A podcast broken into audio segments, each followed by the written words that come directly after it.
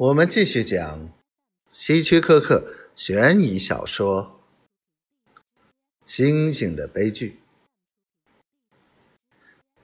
皮尔莱森虽然号称是个生物学家，但他根本不够格。我的意思是说，他的心思完全不在科研上，他总是挖空心思琢磨如何赚大钱。这样的人是不配当生物学家的。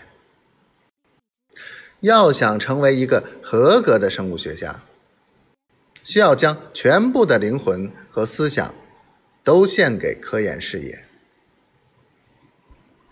而皮尔莱森的心中充满了金钱的铜臭，充斥着抱怨和不满。在工作中是不应该这样的。绝不应该。有一天，我划着小舟顺流而下，来到莱森的营地。他拿出一张《巴黎时报》，给我看一条新闻。你觉得这东西怎么样？他一边笑一边问我。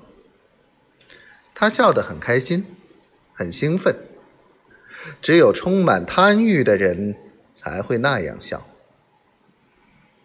我接过那张报纸一看，原来是一张新闻图片，上面是一只猩猩，它端坐在一张椅子上，一只手拿着高级雪茄，另一只手拿着一支羽毛笔，装模作样的在稿纸上写着什么。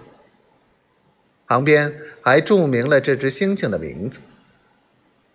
显然，这是一只被人驯养的猩猩。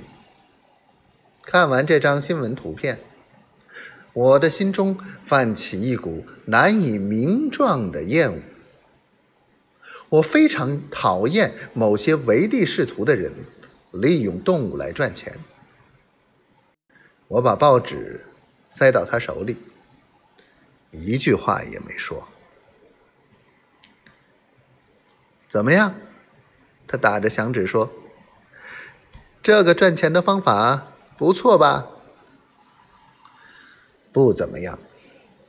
我冷冷的说：“我对这种事不感兴趣。”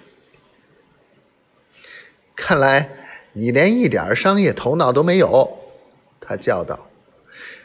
你知道吗？这只猩猩在皇家剧院一周就能为它的主人赚两百磅。